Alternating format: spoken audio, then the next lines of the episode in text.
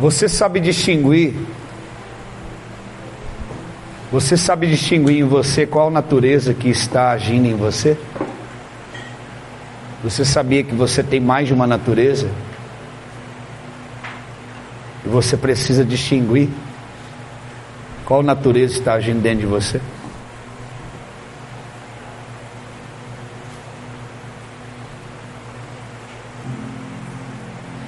Eu quero falar um pouquinho nesta tarde com você das três naturezas que atuam dentro de nós. Três naturezas que habitam dentro de, de todos nós. A primeira natureza que habita dentro de nós é a natureza humana. Diga comigo, a natureza humana. A natureza humana está ligada à criação. Amém? Lá em Gênesis capítulo 1, abre a tua Bíblia comigo. Gênesis 1. Louvado e engrandecido ao nome de Jesus. Aleluia. Está melhor esse aqui. Gênesis capítulo 1. Aleluia. Cheira calabás. Três naturezas.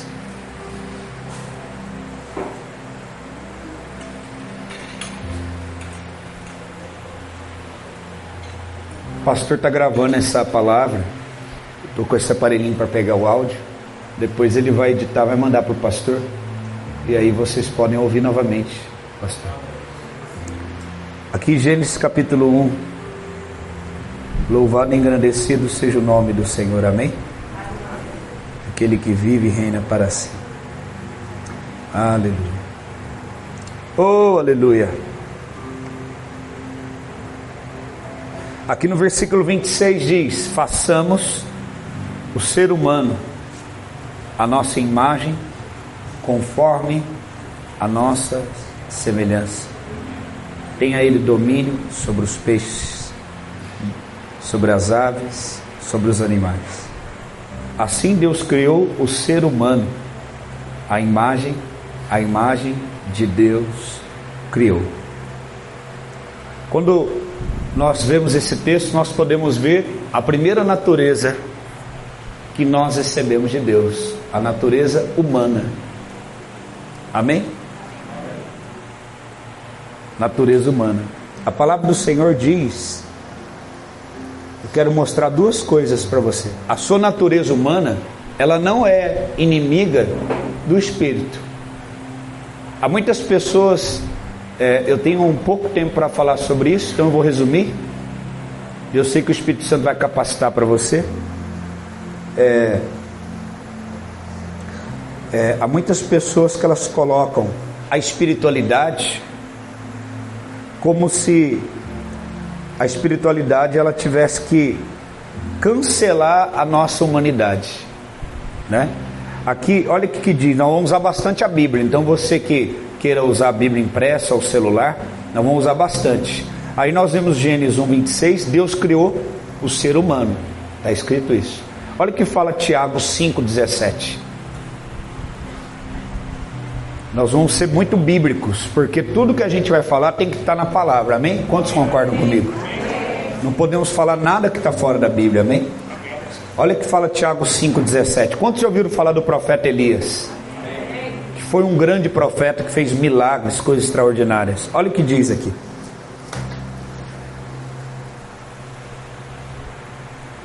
Tiago 5,17. Vou esperar que todos abram.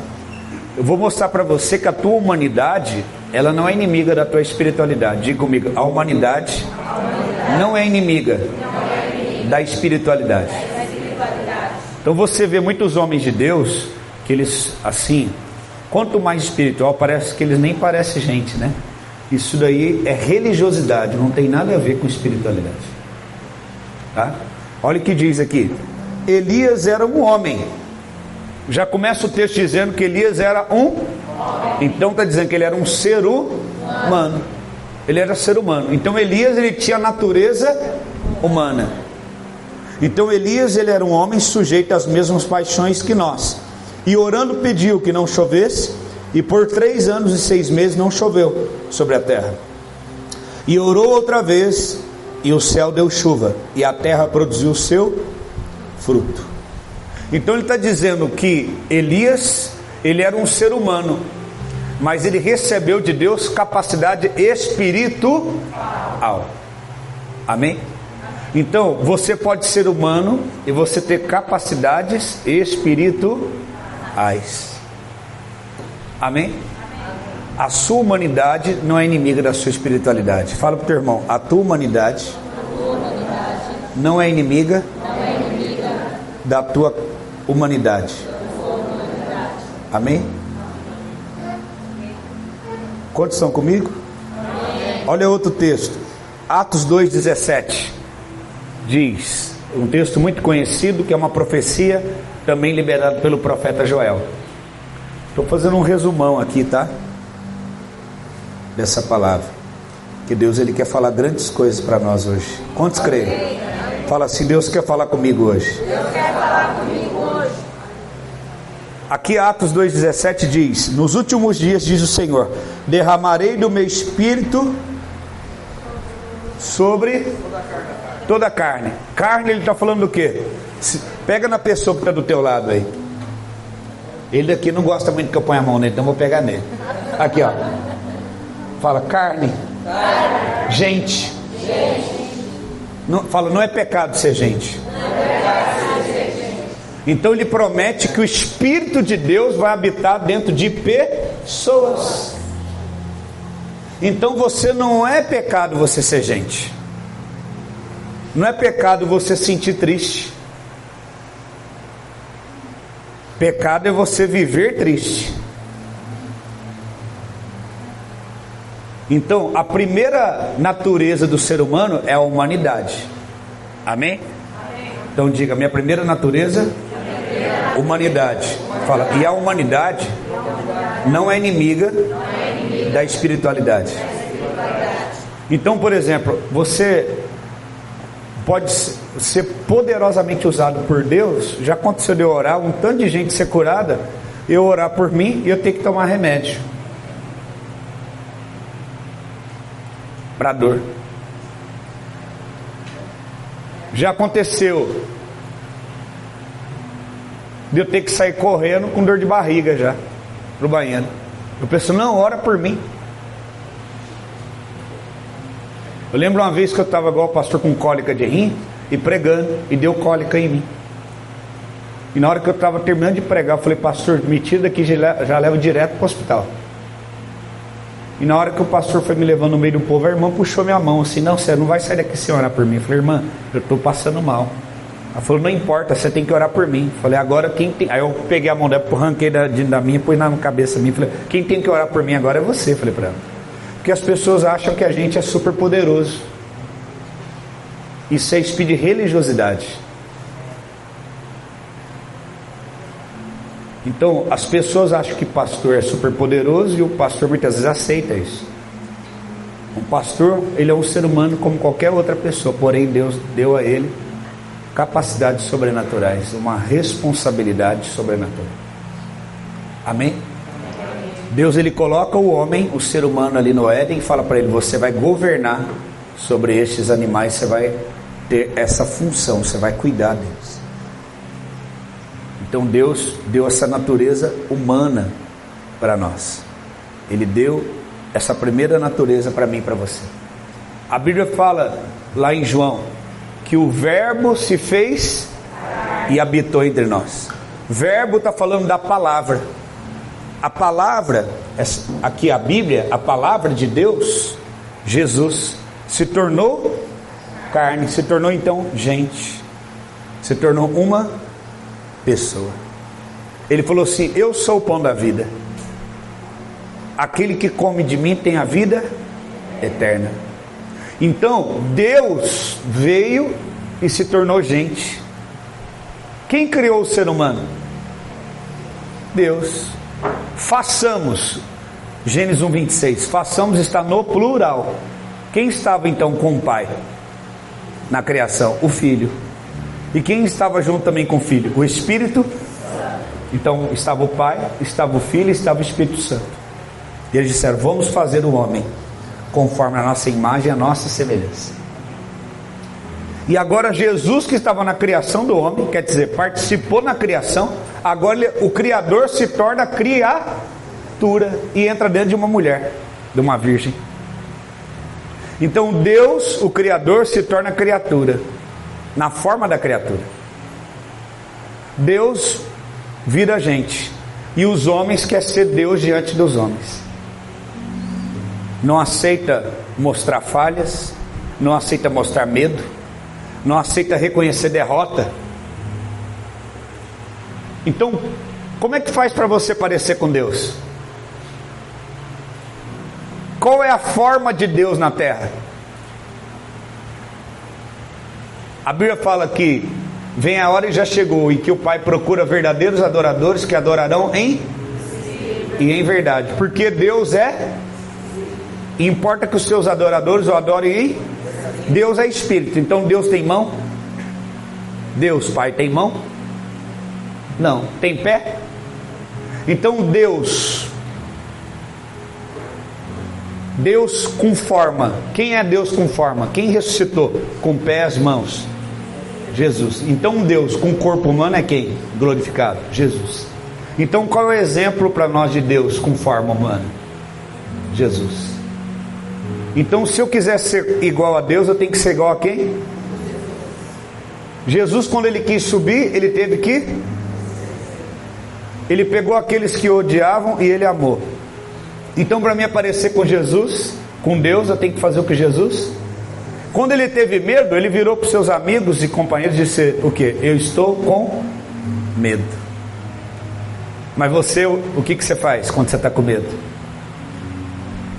Porque você é muito forte, você não fala para ninguém que você está com medo. Então você está cada vez mais distante da natureza de Deus. O filho, ele parece com o seu, e ele faz aquilo que ele vê o seu pai. Você tem que parecer com Deus.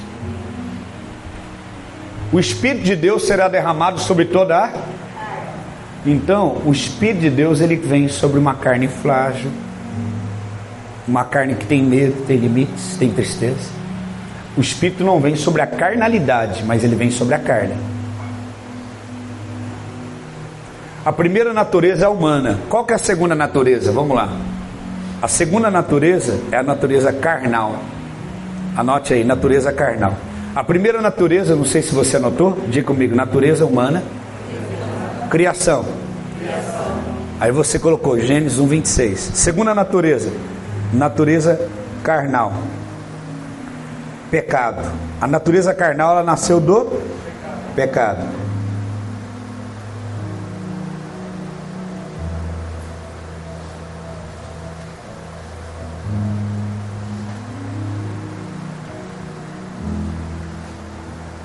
João 3, 6. Segunda natureza, a natureza carnal, que na, nasceu do pecado. João 3,6 diz assim: Todo que permanece nele não vive pecando. E toda pessoa que continua no pecado não o viu, nem tampouco conheceu. Filhinhos, ninguém vos iluda. Quem pratica a justiça é justo, assim como ele é justo. Aquele que vive habitualmente no pecado é do diabo pois o diabo peca desde o princípio. E para isso o Filho de Deus se manifestou, para destruir as obras do diabo. Verso 9, 1 João 3,9. Todo aquele que é nascido de Deus não dedica à prática do pecado, portanto a semente de Deus permanece nele, e não pode continuar no pecado, pois é nascido de Deus. Aquele que vive pecando, ele pede pecado, ele pede perdão hoje, amanhã faz o mesmo pecado, e amanhã mesmo ele não é nascido de Deus. Ele tem uma natureza pecaminosa. Ele vive uma natureza carnal. O Espírito ele descerá sobre toda a carne, mas não sobre toda a carnalidade. Você pega um boi, imagina um boi, ele está morto. Aí o açougueiro ele pega aquela faca, ele vai cortando, tirando a carne entre os ossos. Ele vai escarnecendo. O que é a palavra escarnecer? Ele vai desossando. Então o que, é carne e carnalidade? A minha humanidade, primeira natureza, sente triste. Porque eu sou ser humano, eu sinto. Isso é sentimento. Elias, um homem sujeito aos meus sentimentos. Elias era um homem sujeito aos meus sentimentos, mas ele viveu governado pelos sentimentos? Não, ele viveu governado pelo céu. Alguém que decide viver governado pela sua natureza, ele se torna alguém carnal. Então, estou triste, porque eu sou humano. Agora eu decido viver triste, tomar decisões na tristeza. Aí eu já não sou humano, eu sou o quê? Carnal. Porque eu estou o quê? Escarnecendo. Estou irado. Isso é o quê? Humano. Tomar decisões na ira é o que? Segunda natureza, carnal.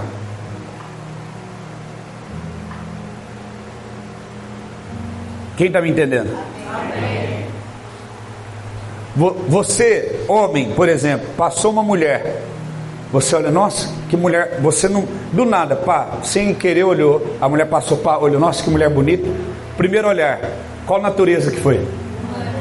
Aí você continua olhando, rapaz, ó, Aí qual natureza se manifestou agora? Carnal. O espírito, na primeira natureza, quando você olhou, nossa, que mulher tal, o, impede o espírito de estar em você? E a segunda, rapaz, tal, que essa mulher aí, se eu pego ela, o espírito o quê? Está com você agora? Não. Você aconteceu algo, você se sentiu irado. Qual é a natureza que manifestou? Aí você, o Espírito está com você? Sim. Aí você pega aquela aí, não, agora eu vou lá, vou resolver isso. Qual natureza se manifestou agora? O Espírito está com você?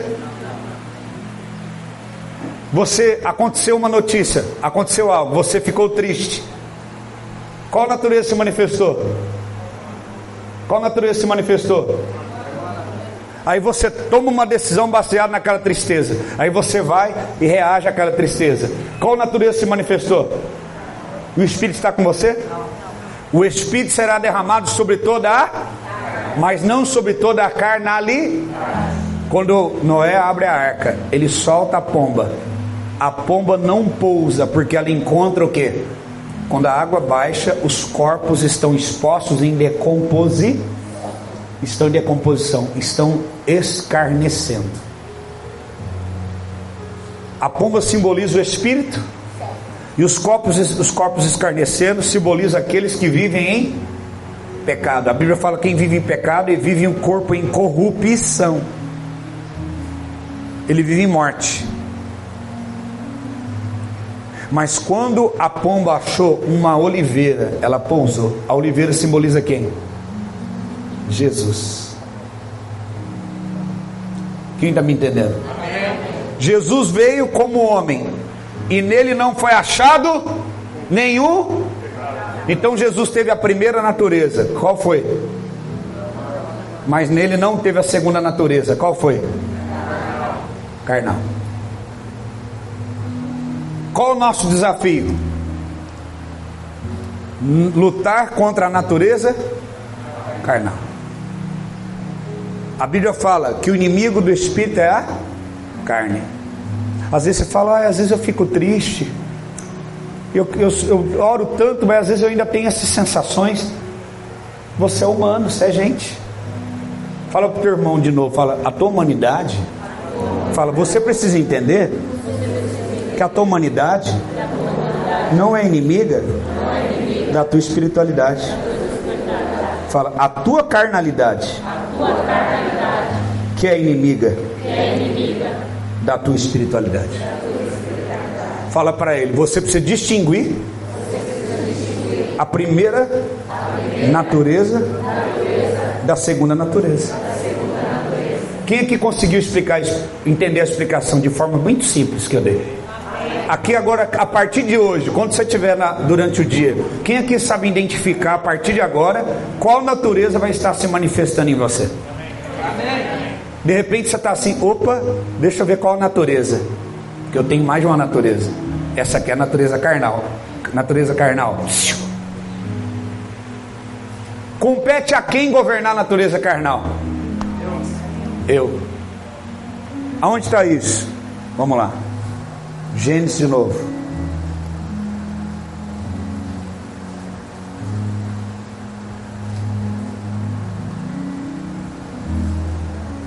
Gênesis capítulo 4.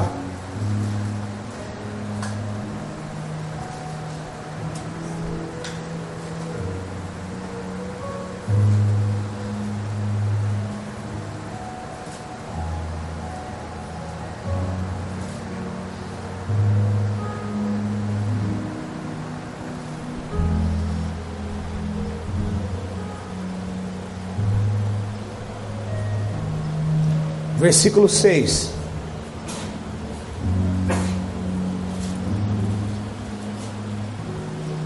Então o Senhor disse: Por que você anda irritado e de cara fechada? Verso 7: Se fizer o que é certo, não é verdade que você será aceito? Mas se fizer o que, se não fizer o que é certo, eis que o pecado já está à porta, à sua espera, e o desejo dele será contra você mas é necessário que você o domine. Quem que domina a natureza carnal? Cada um. Quantos conseguem identificar agora? Agora, dentro da explicação que eu estou dando, seja sincero. Sincero, nós estamos aqui numa família espiritual. Quantos aqui reconhecem que todo dia é uma luta para a natureza carnal governar você? É uma luta. Ela quer ter mais governo que a natureza humana. Verdade ou não é? Aí você olha e fala assim: todos nós somos seres o. O certo seria falar o que? Se fosse justo. Vamos ser justos. Todos nós somos seres. É duro, mas é verdade. Vamos olhar ao redor e falar junto então? Um, dois, três. Todos nós somos seres. Verdade. Nem humano a gente não está sendo mais.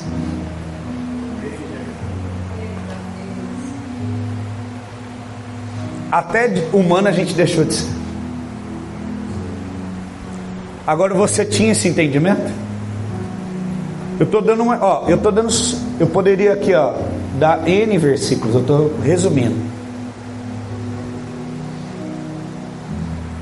Olha o que a palavra de Deus nos diz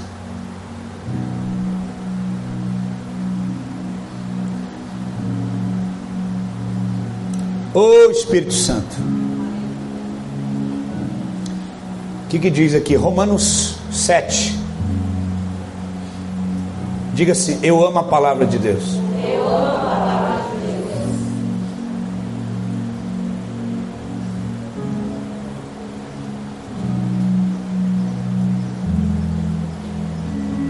Deus. Xerebalababasure calalabas.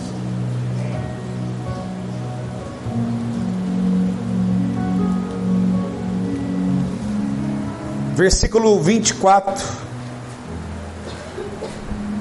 Romanos 7, 24 diz: Miserável homem que sou, quem me livrará do corpo desta morte? Graças a Deus por Jesus Cristo, nosso Senhor. Vamos dar um graças a Deus bem forte? Um, dois, três. Graças Aqui diz: graças a Deus por Jesus Cristo nosso Senhor, de maneira que eu, de mim mesmo, com a minha mente, sou escravo da lei de Deus, mas segundo a carne, sou escravo da lei do pecado. Se não fosse Jesus naquela cruz morresse por nós, jamais seríamos livres da natureza carnal. Como que a natureza carnal entrou no homem?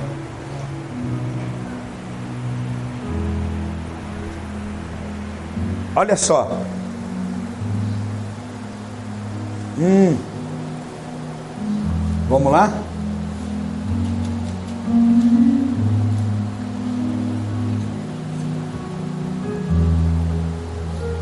Agora, presta atenção. Eu vou falar um pouquinho da natureza carnal, depois eu vou falar da última natureza. Eu preciso que você preste bem atenção. Porque eu, eu preciso de mais meia hora para me poder sair também, que eu tenho compromisso. Olha aqui. Natureza carnal. Como que a natureza carnal entrou no mundo? Deus disse para o homem lá em Gênesis: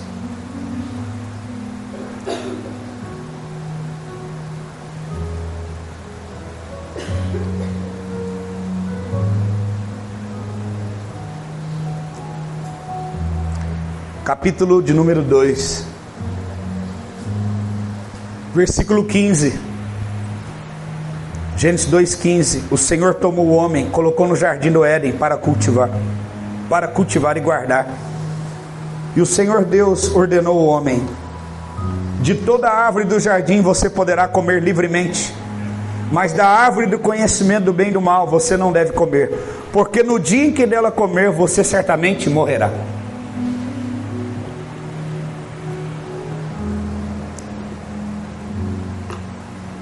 De, pergunta para o teu irmão: de onde veio o pecado?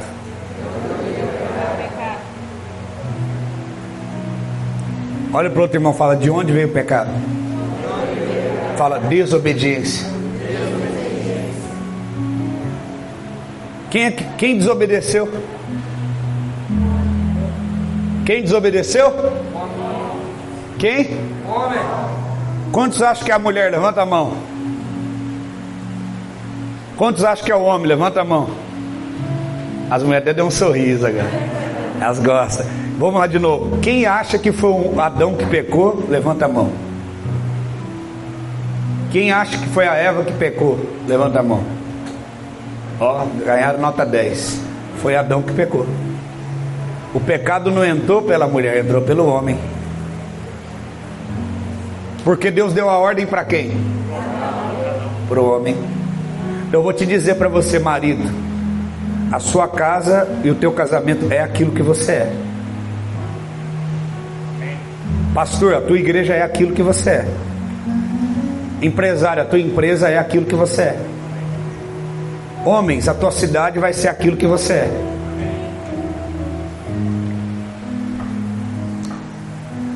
É por isso que o homem é mais carnal do que a mulher. Por isso que você faz um ministério de oração, só vai mulher. Por isso que você faz um culto de oração, vai mulher. Tem homem que só vai no culto por causa da mulher dele. Aí eu vou por causa de você. Era para ser o contrário. Era para a mulher falar, por causa do homem de Deus que você é, eu estou indo para a igreja. Porque Deus criou primeiro o homem, colocou o homem no jardim. E depois ele criou a mulher.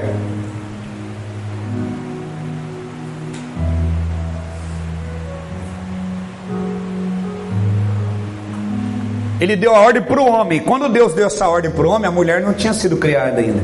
Você está com a Bíblia aberta? Olha o verso 18, que é posterior à ordem. E o Senhor disse: Não é bom que o homem esteja só.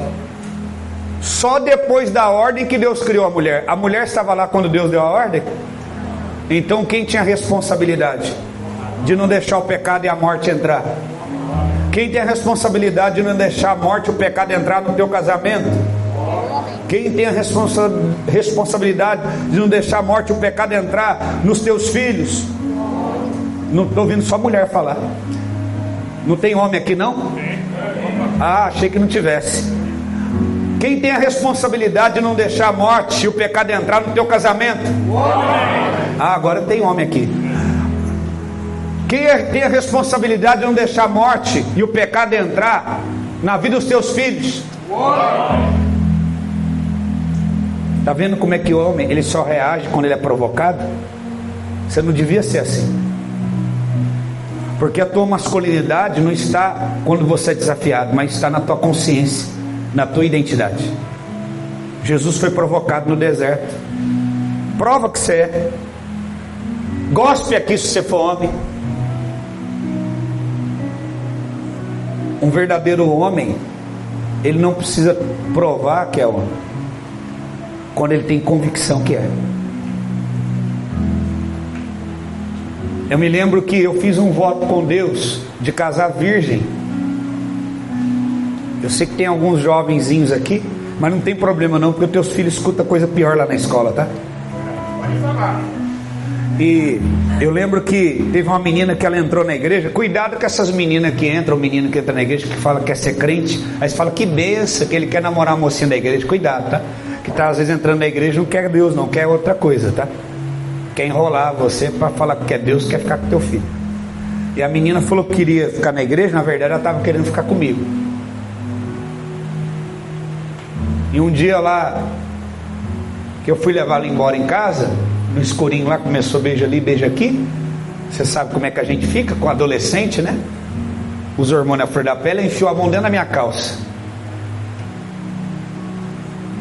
Eu já estava daquele jeito, que a gente é ser humano. Só que eu não quis entrar na segunda natureza, né? Que eu fiz um compromisso com Deus. Eu fiz o quê? Corri. Corri por ela e por mim. Porque se eu não corresse, eu ia entrar na segunda natureza. Eu ia quebrar meu voto com Deus. E aí eu tomei uma decisão de terminar com aquela menina. Eu tinha 17 anos, 16 anos. E aí eu falei, vou terminar, porque eu não, senão eu vou pecar. Vou manifestar minha segunda natureza se eu fizer isso. E aí eu fui para terminar com ela. Eu falei, tem alguém na sua. Meu pai me levou. Eu entrei, cheguei falei, tem alguém na tua casa? Não, meus pais estão aqui, pode entrar. Na hora que eu entrei, trancou a porta, trancou tudo, falou, eu estou sozinho aqui, agora eu quero ver se fugir. E ficou nua na minha frente. Nua. E veio para cima de mim. E eu clamei o sangue de Jesus. Que eu falei, como é que eu vou escapar agora? Era linda, perfeita. Mas eu fiz uma aliança com Deus. E eu tenho que colocar a minha aliança com Deus acima da natureza humana e da carnal.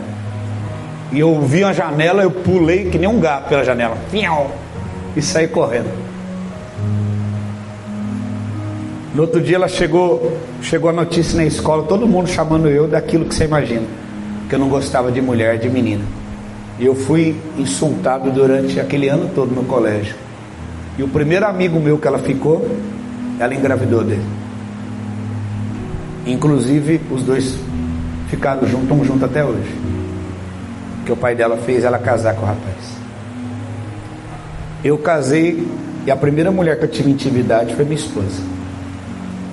Casei com 21 anos a, mulher, a primeira mulher que eu tive intimidade foi ela e eu o primeiro homem que ela teve intimidade. E eu lembro que quando eu cheguei em casa eu falei pro meu pai. meu pai era crente, cantava na igreja. Falei, meu, mas meu pai era muito machista. Eu falei, pai, chorando, o pessoal tá rindo de mim, falando que eu não sou homem. Porque eu não fiz isso. Aí ele falou, você é besta, se fosse eu, eu tinha traçado ela. Ele falou para mim assim. Meu pai falou isso para mim. Meu pai, crente. Mas era carnal, ele era crente, mas era carnal. É meu amigo, eu amo a vida do meu pai, a gente é amigo hoje, mas eu estou falando a verdade. Mas a minha mãe virou uma chave dentro de mim, que eu nunca mais esqueci. Aí eu chorei e fui falar para minha mãe: Mãe, tá todo mundo, até meu pai, falando que eu não sou homem. Ela falou: Por quê? Só porque você não fez o que você teve vontade de fazer? Falei, é, eu tive vontade, eu tinha vontade, mas eu não fiz. Ela falou, por que você não fez? Porque eu amo a Deus, eu não quis quebrar minha aliança com Deus. Ela falou, isso é ser homem. Como assim, mãe? Ela falou, homem é aquele que coloca uma aliança, ele coloca um compromisso acima das suas próprias vontades, dos seus próprios interesses. Porque fazer a sua própria vontade até cachorro faz com a cadela na rua. Você colocou os interesses de Deus acima dos seus próprios interesses. Então, você que está aqui me ouvindo, você que é jovem, você é casal, você é adulto, o que é ser homem? Adão fez uma aliança com Deus. Qual é o compromisso que você tem diante de Deus? Aquele dia eu entendi, falei, uau, então, ser homem, né, a minha identidade não está enfermada, eu fazer ou não fazer, mas em eu renunciar aquilo que eu tinha vontade de fazer por um propósito maior. E graças a Deus agora eu vou casar minha filha dia 2 de dezembro. Ela é virgem. Ela nunca namorou, vai casar com o primeiro rapaz que ela orou agora. Meu filho tem 17 anos, nunca namorou, nunca beijou na boca. Falou que só vai casar com aquela, com a primeira menina que ele relacionar, ele vai casar também. Então, aquilo que nós conseguimos levar, e minha esposa em Deus, conseguimos trazer para os nossos filhos. Você só vai conseguir levar pessoas a viver aquilo que você conseguiu construir. Então, vocês são Pais, vocês são homens e mulheres que constroem uma herança espiritual para os seus filhos. E vocês jovens, não pensa que você é livre para tomar uma decisão sem consequência. A tua decisão hoje vai repercutir. Você hoje é um jovem, mas amanhã você vai ser uma mãe. Amanhã você vai ser uma mãe jovem. Amanhã você vai ser uma mãe, uma avó, uma tia. Você não vai ser jovem a vida toda, mas você vai ser mãe a vida toda. Você vai ser vó a vida toda. E um dia a tua decisão como jovem vai repercutir lá. Então você não é livre. Quando você chega lá no médico, o médico fala: teu pai, tua avó, alguém já teve diabetes? É, já. Já teve. Ah, eu sou livre para comer o que eu quiser. Não. Porque por conta dos seus hábitos alimentares, desencadeou diabetes na tua família. Todo mundo está pagando agora. Abriu uma lacuna para uma doença entrar e várias pessoas têm a mesma doença, o mesmo hábito e a mesma enfermidade. Sim ou não? A mesma coisa espiritualmente falando. Deixa eu te falar, tudo que você fere em você, você fere uma geração. Tudo que você cura em você, você cura uma geração. Então diga assim: eu não sou livre para fazer o que eu quiser de mim. Diga, porque o, o resultado do que eu faço comigo Diga bom ou ruim? Vai impactar gerações. Entendeu? Eu faço da minha vida o que eu quiser. Negativo. Mas eu sou livre, se eu quiser eu posso divorciar. Pergunta para um filho de casal divorciado se ele é feliz. Pergunta para ele se ele gosta do pai e da mãe ser divorciado. Ah, mas eles são amigos, eles estão bem. Que legal. Pergunta para eles. Toda decisão que você tomar vai impactar pessoas. Olha para o lado e fala: estamos conectados. Fala, a tua decisão vai me impactar. Quem entendeu? Adão recebeu uma responsabilidade. E ele assumiu um compromisso.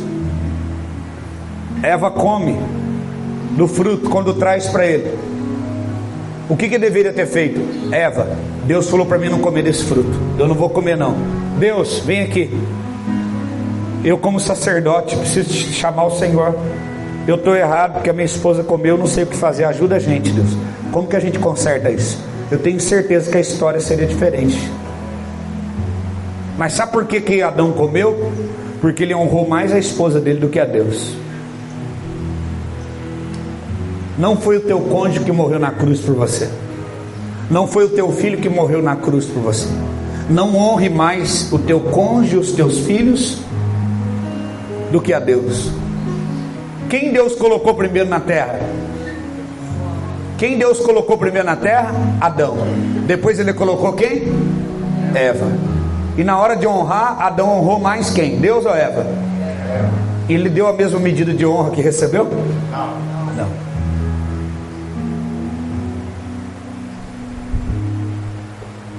Por que, que você honra mais o seu cônjuge do que a Deus? Ah, eu não posso viver sem ele. Ele deu, ele morreu na cruz por você? Se ele mandar você pular do prédio, você pula? Se ele mandar você negar Jesus, você nega?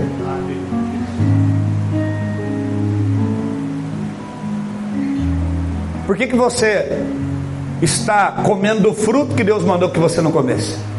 Ah, mas foi a mulher que o Senhor me deu. Diga comigo, o pecado entrou. Porque alguém desobedeceu e honrou mais um ser humano do que a Deus. O que, que a palavra de Deus diz lá em Lucas?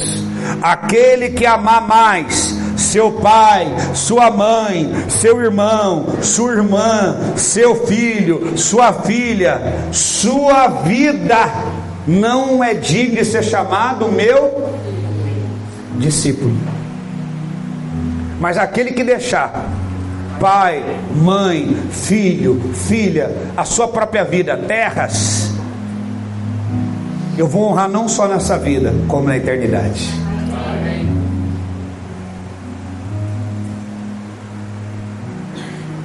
Você que é jovem que está aqui, respeite teu pai e tua mãe. Mas se ele não quer servir a Deus, não abra mão de servir a Deus por isso. Não fala assim, é, eu não estou servindo a Deus porque meu pai e minha mãe não me apoiam. Não seja como Adão. Por que, que Jesus ele foi colocado no ventre de Maria, mas não pôde ter esperma? Porque o pecado vem do homem. Ele não pôde ter pecado. Ele foi gerado no ventre de uma mulher, mas não pôde ter semente do homem, porque o pecado é transferido pelo homem. Lá em Romanos 5,12 diz: Portanto, assim como por um só homem entrou o pecado no mundo.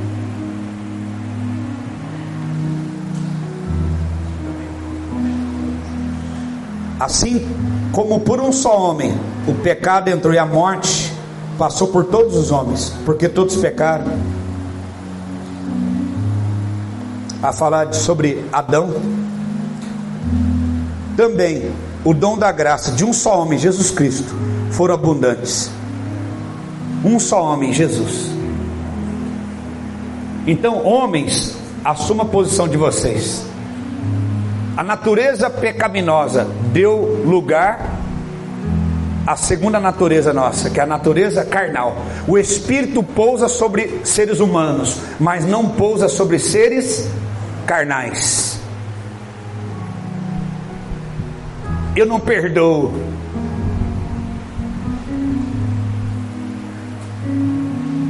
Agora, vamos lá porque eu sou profeta. Aqui vocês são descendentes de alemães, não é isso que eu ouvi falar? Quantos aqui são descendentes de alemães? E o que, que vocês falam aqui? Teimoso é quem teima com? É, né? Então vou sentar um porrete em vocês agora. Que alemão não perdoa, é isso que eu ouvi falar? É isso? Que alemão é assim, não perdoa? Você vai decidir continuar tendo a natureza carnal alemã ou você quer aceitar a natureza espiritual? Você quer continuar sendo um alemão carnal ou um alemão espiritual? Você quer ter orgulho da iniquidade dos seus antepassados? Pega sua Bíblia.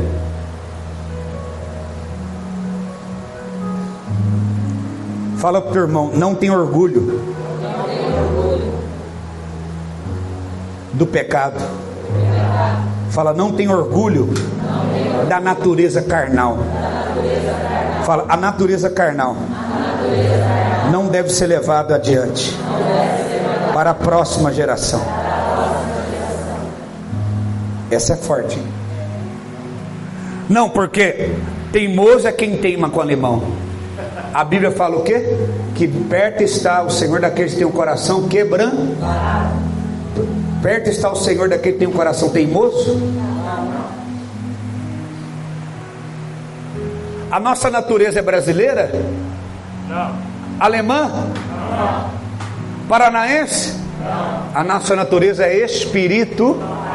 Se existe qualquer cultura que é contra a cultura do céu, está fora de mim. Ah, mas meu avô era assim. Mas eu sou fiel a Deus e não a meu avô. Eu não tenho que honrar meu avô mais do que a Deus. Se o grão de trigo caindo na terra não morrer, vai ficar. Como é que teu avô terminou os dias dele? Só conta isso para mim. Como é que tua família terminou? Com ranço um do outro? Não precisa nem ser profeta para saber disso.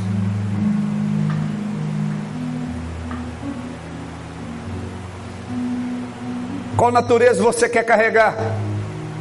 Você quer ser um homem ou uma mulher cheio do Espírito Santo ou cheio de ranço? Olha o que fala Isaías, Salmo 51.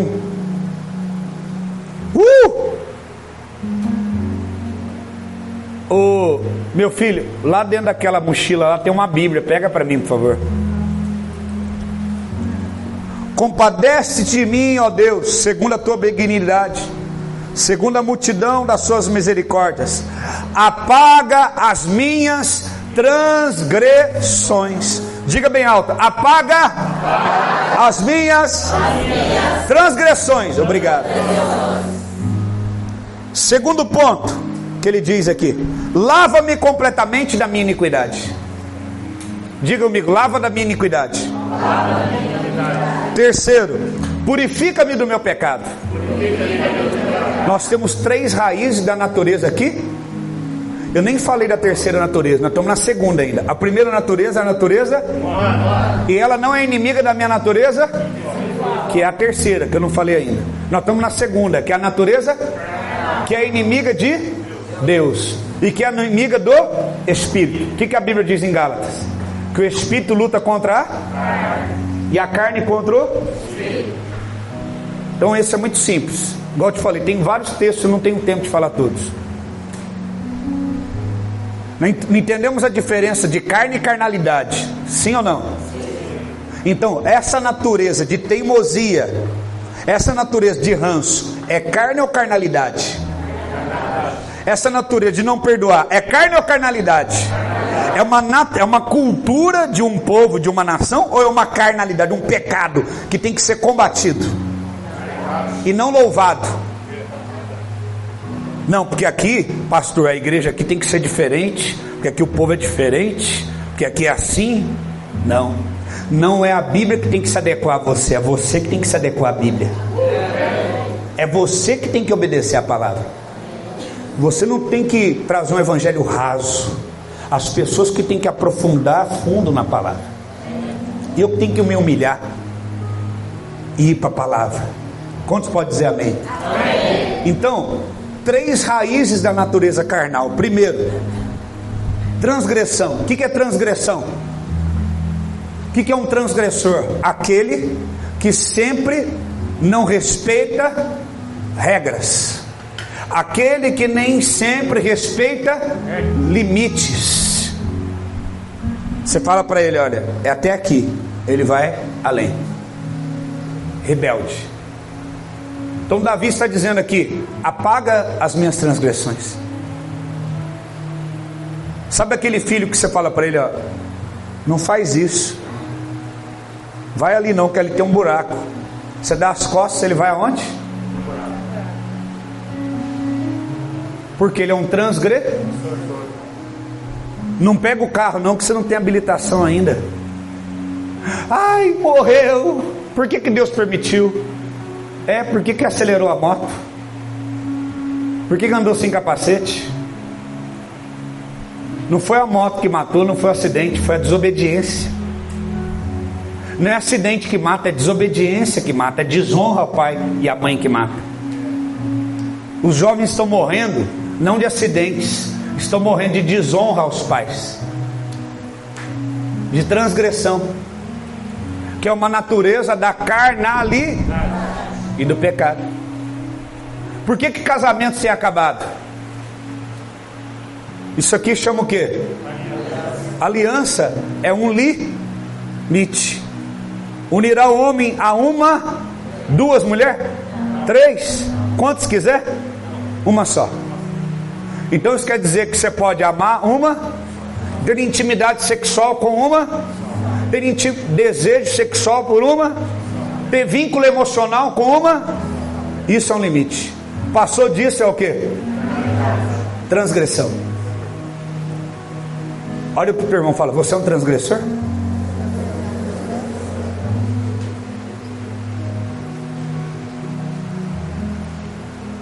Sabe quando você entra no carro? E fica aquele som assim, ó. Segura só um pouquinho, já que você vai voltar. Fica assim, ó.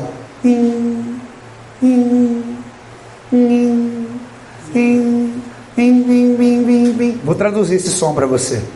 Transgressor, transgressor, transgressor, transgressor, transgressor, transgressor, transgressor, transgressor, transgressor.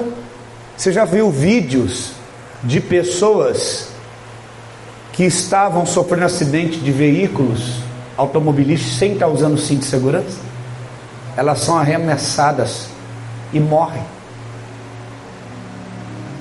Elas morreram do acidente automobilístico? Não. Elas morreram por serem um transgressor. A transgressão tira as pessoas da terra antes do tempo. A culpa não é de Deus. O que, que Deus falou para Caim? Faz o que é certo. O que é isso? Não seja um transgressor e você então será aceito. Qual é o lugar que você mais aprende princípios? Igreja. Ah, eu não quero congregar, não. Por quê? É lógico, você é transgressor. Você vai num lugar onde ensina tudo o contrário do que você faz. Ah, já vai falar de dinheiro de novo. Não, vai falar de princípio. Você é transgressor, você não gosta de dar dízimo, porque você é ladrão. Então você chama isso de dinheiro. Você fala para o pastor que é teu dinheiro, porque você é ladrão. Porque a Bíblia fala o quê? Em quem me roubasse? No dízimo e na oferta. Então, porque você é um ladrão, é um transgressor, um fora da lei, quando fala desse momento, você fica ofendido. Aquilo que ofende a tua mente revela o que governa o teu coração. Dinheiro governa o teu coração. Se falar de lealdade ao casamento, você vai não querer ir em, em seminário que fala sobre casamento. Se falar sobre santidade, você não vai querer ir, porque você vive na perversidade. Então, aqui o salmista está falando: apaga tudo que é transgressão minha, eu não quero ser mais transgressão. Segundo, ele fala: lava-me da minha iniquidade. O que é iniquidade? Aí é uma coisa mais profunda: é a maldade. Sabe aquela raiz de iniquidade familiar? Por exemplo, o teu parente, ele sempre tinha um dinheiro guardado, aí tem um cara lá, está com alguém doente na família, ele está desesperado. Aí não tem o que fazer, tem que vender terra. Aí você chega e fala: ó, se quiser eu compro, mas é tanto. Aqui nunca aconteceu isso, né? Aí o cara está desesperado, doente, precisa de dinheiro. Ele vende para o peixe banana na terra. Aí ele fala: rapaz, fiz um negoção. Não, você foi um aproveitador. Você aproveitou de uma situação, de um momento difícil ou se aproveitou da pessoa que não sabe ler um documento direito? Eu estava evangelizando lá no, em Minas Gerais e Deus me revelou um homem que ele perdeu 27 alqueiros de terra porque assinou um documento errado que ele não sabia ler. Ficou só com três alqueiros. Foi roubado. Depois estava conversando com um pastor que o avô dele vendeu dezenas de alqueiros de terra para um homem e o homem trocou uma parte com ele no Paraná. E ele falou para ele: vai com a família, manda a tua família na frente, no Paraná. Isso aconteceu 70 anos atrás. Aí você vem aqui no meio, na, na fazenda, no escritório, assinar comigo o documento, a escritura, e eu te pagar. 70 anos atrás, quando não tinha justiça assim como hoje. Ele mandou a família na frente, os filhos, tudo. O filho mais velho tinha 12 anos de idade. Na hora que ele foi na fazenda para encontrar com o homem, o homem criou uma cilada, matou ele, jogou o corpo dele no lago, roubou a fazenda dele. Não pagou, para não pagar, matou ele. Isso é iniquidade. Tem tanto de gente que tem um monte de terra hoje, bate no peito, falando: Meu avô foi um homem bem sucedido, tem muita terra, e tirou proveito das pessoas. E a gente se orgulha disso. Iniquidade é maldade. Nós não podemos nos orgulhar da maldade dos nossos familiares. Nós temos que ter vergonha, pedir perdão. Eu vou te ensinar isso na Bíblia. Pega aí, abre Ezequiel. Tá forte o que Deus está falando aqui. Nós vamos ter um tempo depois de quebrantamento aqui. E a presença de Deus vai ser derramada sobre nós. Nunca mais a nossa vida vai ser a mesma. Quem crê? Amém.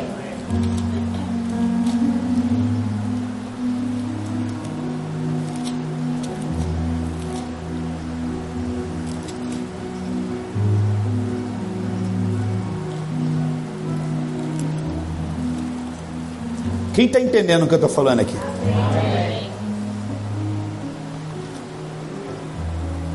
Quantos estão identificando algumas coisas que Deus já está falando?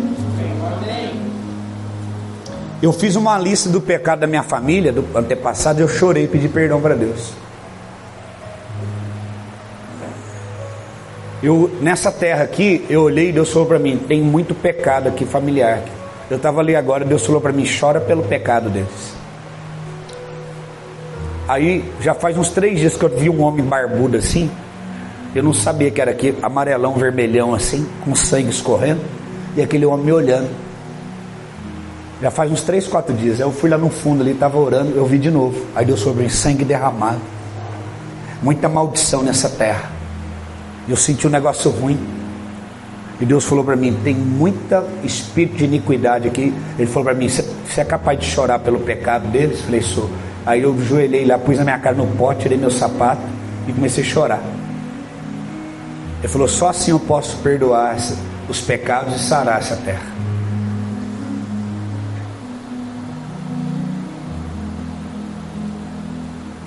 A gente acha que a gente é muito bom, sabe, irmãos? Que a gente serve a Deus, está tudo certo. Mas na verdade tem muito ainda que ser feito, tem muitas brechas a serem reparadas. Ezequiel capítulo 18.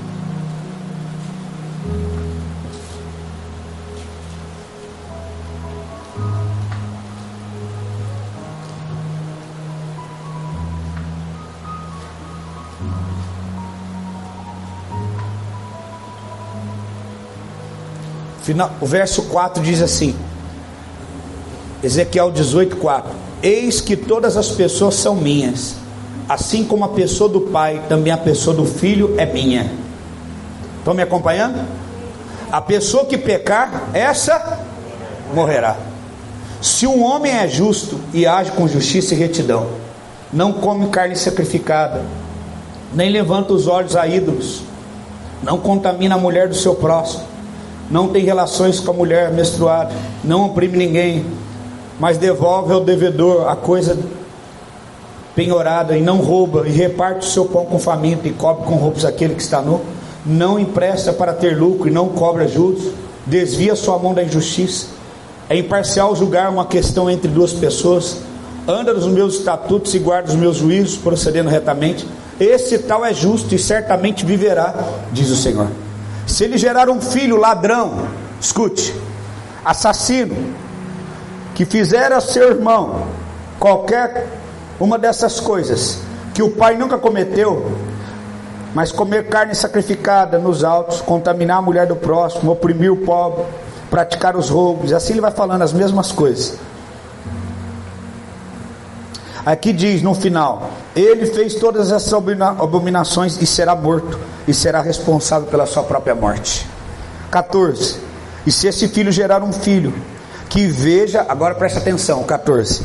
E ele, se ele gerar um filho que vendo todos os pecados que o seu pai cometeu, olha o que eu acabei de falar e vendo e não fizer estas coisas semelhantes, aí ele repete: não comer carne sacrificada, não tirar vantagem, as mesmas coisas, não oprimir, não retiver penhor, não roubar, não deitar com a mulher do seu próximo. Aí o 18, aí o, o final do 17: esse tal não morrerá por causa da iniquidade do seu pai.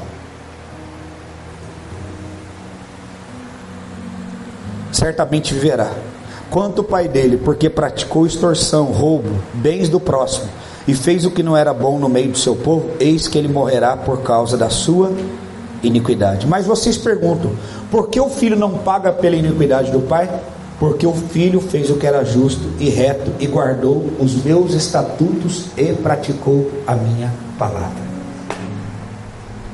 Só tem um jeito da maldição ser quebrada. Você olha para as atitudes dos seus pais e você se arrepende e faz o contrário, você pratica a palavra. Então, como que quebra a natureza carnal dos seus antepassados? Diga comigo, bênção é hereditário. Fala maldição também. Ruindade, fala assim. É hereditário. Já viu aquele parente seu que é ruim? Aí você às vezes você olha assim, você é meio ruim também algumas coisas. Já percebeu isso? Alguém já percebeu traços em você? Seja sincero com você mesmo. Quem é sincero, levanta a mão. Você luta contra isso. O que, que é isso? Você lutando contra a natureza carnal que tinha nos seus pais, nos seus avós. É natureza humana? Não, mas a minha mãe era assim, é normal, é coisa da gente mesmo. Não, natureza humana? Não, natureza o quê? Que entrou como lá no Éden. Quebra de aliança com Deus, pecado. Não trate natureza carnal, não se iluda. Preste atenção, por favor, não se iluda, não trate natureza carnal como natureza humana, porque isso gera condenação. Você não será condenado, nem eu, por sermos humanos, mas seremos condenados por sermos carnais.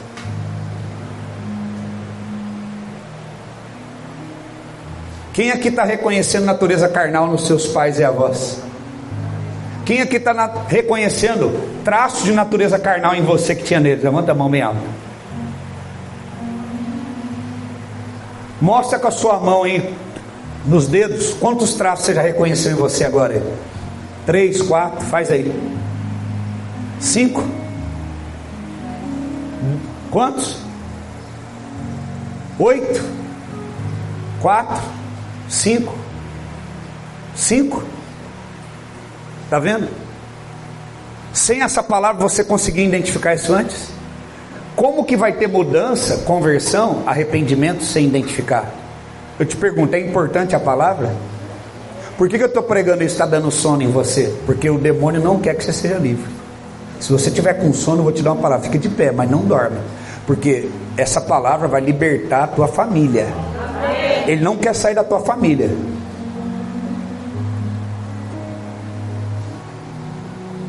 Essa palavra é profunda que eu estou pregando aqui.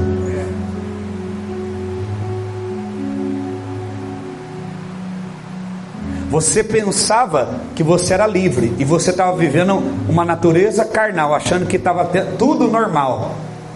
E você estava repetindo a mesma história da sua família, no casamento, com os filhos. Eu vou na igreja, pastor. Eu faço tudo. Por que está acontecendo a mesma coisa? Porque você estava repetindo sintomas de uma natureza Mas a partir de hoje você será livre. Diga a partir de hoje. Eu serei livre. Arabarra surekere balababa.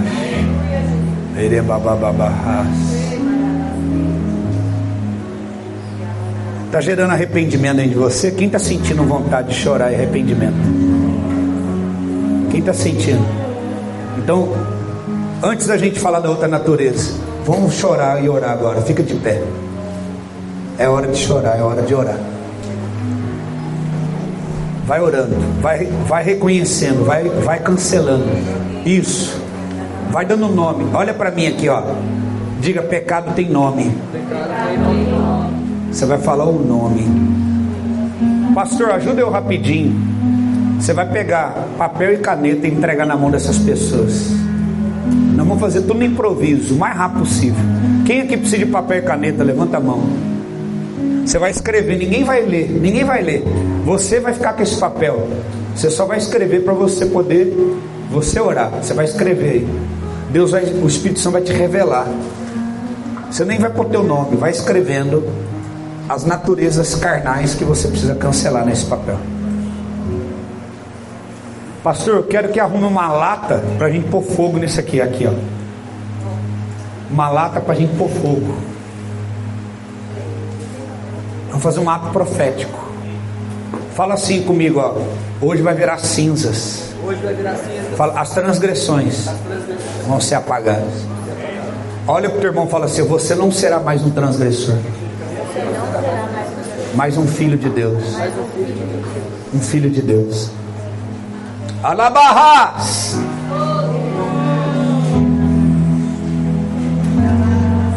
Alabarras.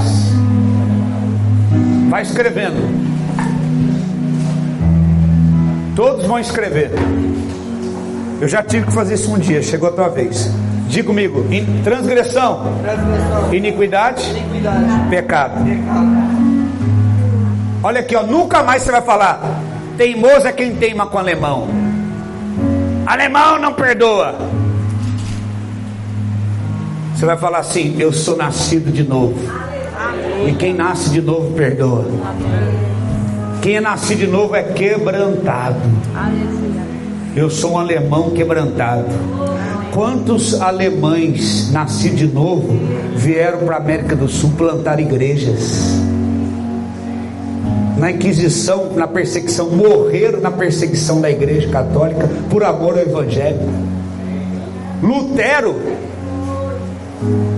e tantos outros morreram perseguição em prol do Evangelho. Não, ó, Tem muita coisa boa no povo alemão, daqueles que são nascidos de novo. Não pega do, daqueles que, era, que não eram nascidos de novo, não. Não pega daqueles que eram natureza carnal, não. Pega daqueles que têm a natureza do Espírito. Não seja iludido. Alabarras.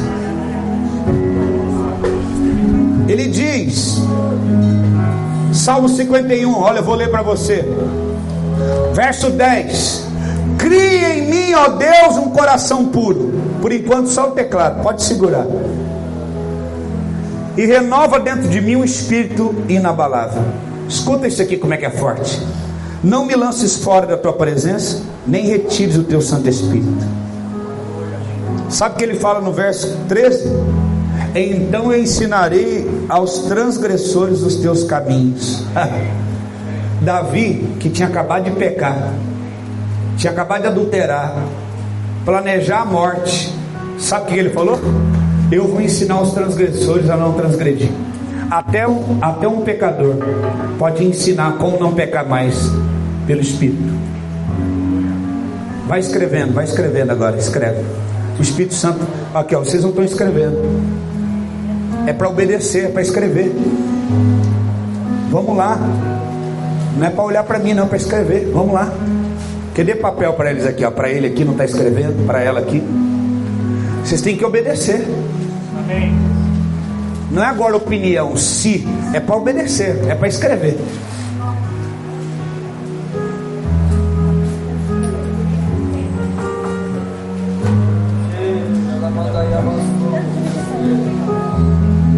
Natureza carnal, vai escrevendo. Arrogância, orgulho, insubmissão, ira, infidelidade, amor ao dinheiro, vontade de matar alguém.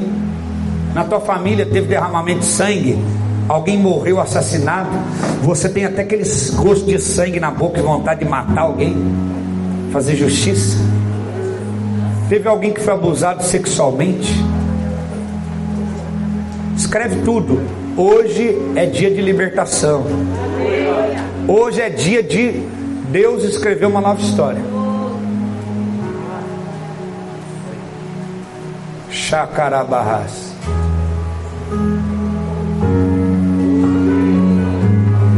Precisa mais de hora, alguma coisa? Não. Não? Quem precisa de caneta, levanta a mão. Nós vamos levar. Já não sou mais escravo do medo. Eu sou filho de Deus.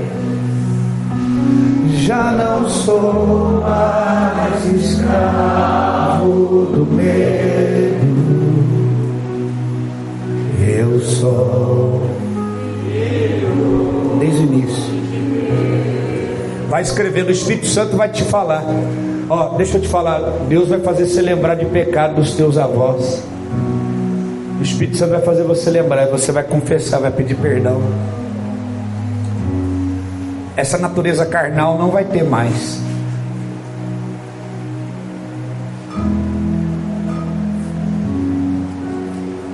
Shekarabababas.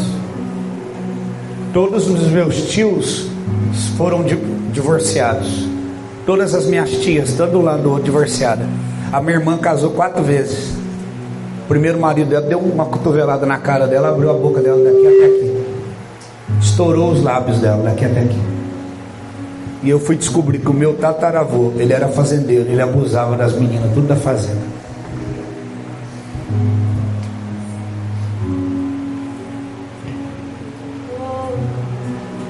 Então eu tive que pedir perdão para Deus por isso. Várias vezes na minha adolescência eu quase fui abusado. Quase, graças a Deus, nunca aconteceu, mas várias vezes. Foi quase. Essa mesma irmã minha aqui, o primeiro marido dela abriu os lábios dela. Meu sobrinho, filho dela, estava na escola de inglês fazendo uma prova. O diretor da escola abusou dele sexualmente. Eu estava pregando na igreja, a minha irmã me ligou. O cara está preso. Você vê que a história repetindo, minha irmã ligou chorando. O que, que eu faço? Menino de Deus, menino puro. O professor levou ele para dentro da sala, viu, mostrou vídeo de pornografia, pegou no órgão dele. Fez ele pegar no órgão.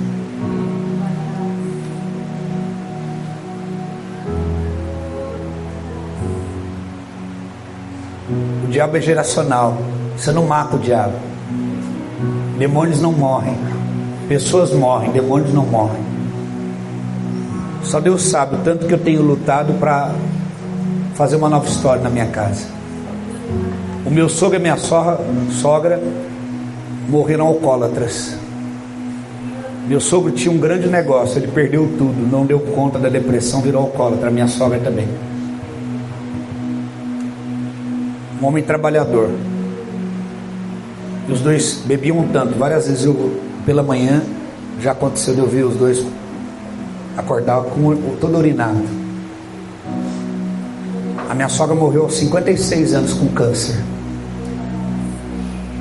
Ela tomava medicamentos tão fortes para o câncer e nenhum fazia efeito, porque o médico falou, ela tomou tanto, tanto antidepressivo e remédio para dormir a vida toda com álcool, que nenhum remédio faz efeito mais para ela. E essa mulher, ela gritava 24 horas de dor. Ela só ficava calma quando eu e a Dani ficava lá no hospital. E a gente só orava, Deus leva ela, porque não aguentamos mais ver ela sofrer. A Dani pegava a mãe dela para levar para o banheiro, não dava tempo, a minha sogra se dessecava todo. Que o corredor, não, você não aguentava ficar no cheiro tão forte, a Dani tinha que dar banho nela. E a Dani, sem saber também, com câncer. A Dani com câncer no pulmão, a mãe dela com câncer no pulmão. Em seis meses que a mãe dela morreu, depois de seis meses o pai dela morreu de câncer no pulmão.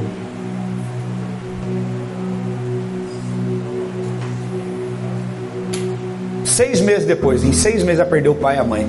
E ela também, o médico deu 90 dias. E Deus quebrou nela essa maldição. E o meu filho teve doença no pulmão e o médico falou que o meu filho ia sobreviver. E Deus curou e quebrou a maldição. Então deixa eu te falar, não é nada por acaso. Você precisa tomar uma decisão, principalmente vocês homens, deixar o orgulho de vocês de lado e tomar uma posição diante de Deus de servir a Deus. Eu estava agora no hotel, estava vindo para cá. Talvez você pode falar, ah, demorou, tal, tal, tal. Eu não tenho que dar satisfação para você do que eu estou fazendo, mas eu vou falar. Sabe por que a gente chegou agora? Porque eu estava lá pregando para um homem que era pastor, era líder de ministério de casais na igreja dele, 26 anos de casado, e acabou o casamento dele, ele estava se envolvendo com outra mulher. Formado em teologia,